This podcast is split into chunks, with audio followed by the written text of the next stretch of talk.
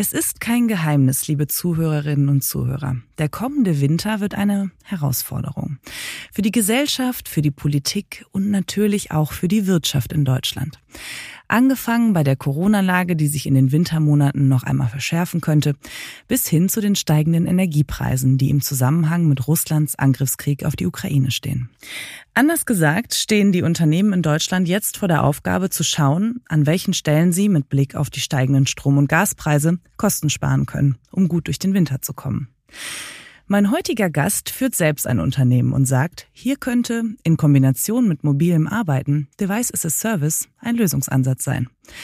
Wie das Konzept funktioniert und welche Vorteile es neben der Kostenersparnis sonst noch bietet, darüber sprechen wir in der heutigen Podcast-Folge. So klingt Wirtschaft.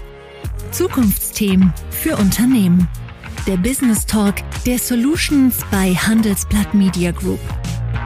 Mein Name ist Jana Samsonova und bei mir ist Pierre Pascal Urban, CEO und CFO des Dienstleisters für Informations- und Kommunikationstechnik Comsa. Herzlich willkommen. Hallo. Herr Urban, könnten Sie für diejenigen, die beim Stichwort Device as a Service jetzt noch kein konkretes Bild vor Augen haben, einmal erklären, was das überhaupt ist? Device as a Service sind quasi Betreibermodelle.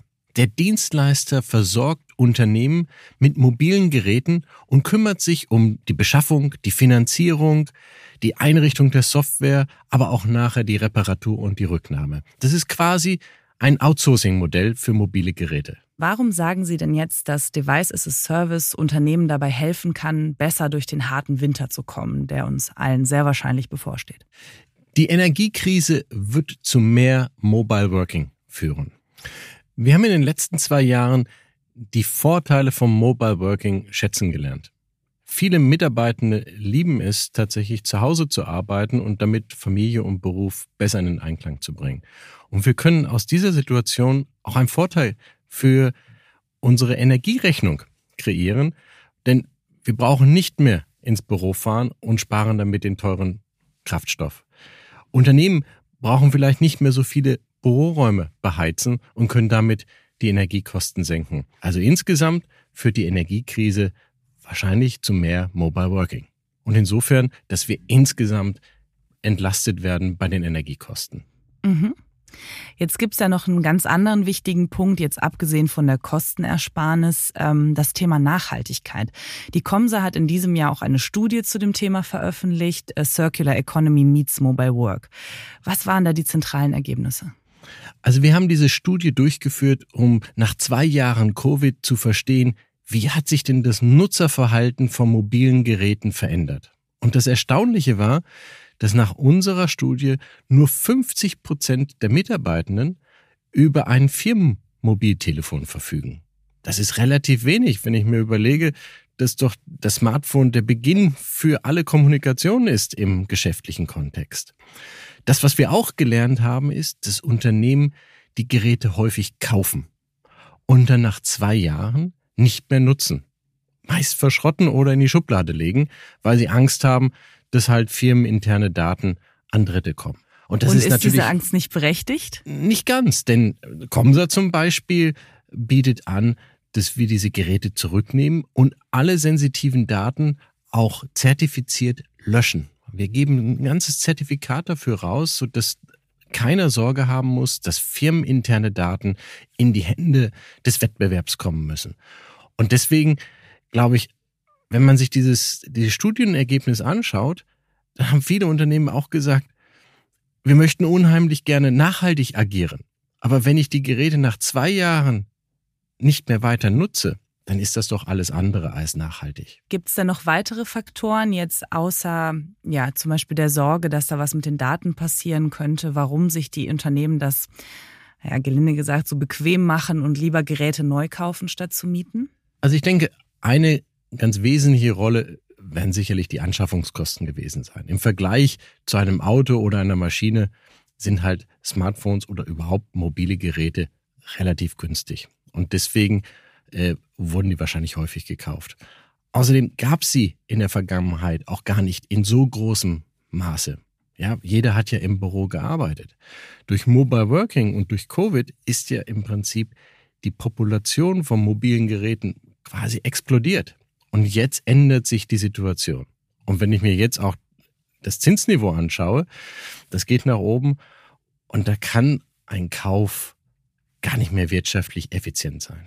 Jetzt haben wir ja schon das Thema Kosten und Nachhaltigkeit angesprochen. Aber welche Vorteile bietet Device as a Service darüber hinaus? Wenn ich jetzt zum Beispiel ja daran denke, dass so viele Geräte jetzt im Einsatz sind und es immer mehr werden, wie sieht's da mit der IT-Situation aus? Device as a Service reduziert die Komplexität.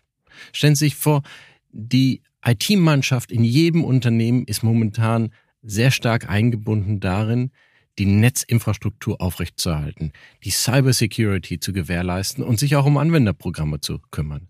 Und jetzt mit dem explosionsartigen Wachstum von mobilen Geräten müssen sie sich noch zusätzlich um eine Vielzahl von Smartphones und Laptops kümmern. Das kann nicht richtig sein und auch nicht effizient sein. Und das kreiert eine enorme Komplexität. Wir haben uns darauf spezialisiert, genau diese Dienstleistung anzubieten. Durch Device as Service kann man genau diese Arbeiten an einen Dienstleister vergeben, der sich ganzheitlich darum kümmert und über elektronische Schnittstellen einen sehr, sehr einfachen Prozess abbilden kann, weil er den ganzen Tag nichts anderes tut und damit die IT-Abteilung entlastet, damit die sich auf die Sachen konzentrieren können, die für sie wirklich wichtig sind. Mhm. Und gehen wir mal davon aus, ich bin jetzt Unternehmerin und entscheide mich für das Device as a Service Konzept. Wie gehe ich denn das Thema am besten an? Also zunächst würde ich einmal eruieren, was ist denn eigentlich die Arbeitssituation meiner Mitarbeitenden? Wie viele Mitarbeitende sollen denn im Homeoffice sein? Welche technische Ausstattung benötigen die denn?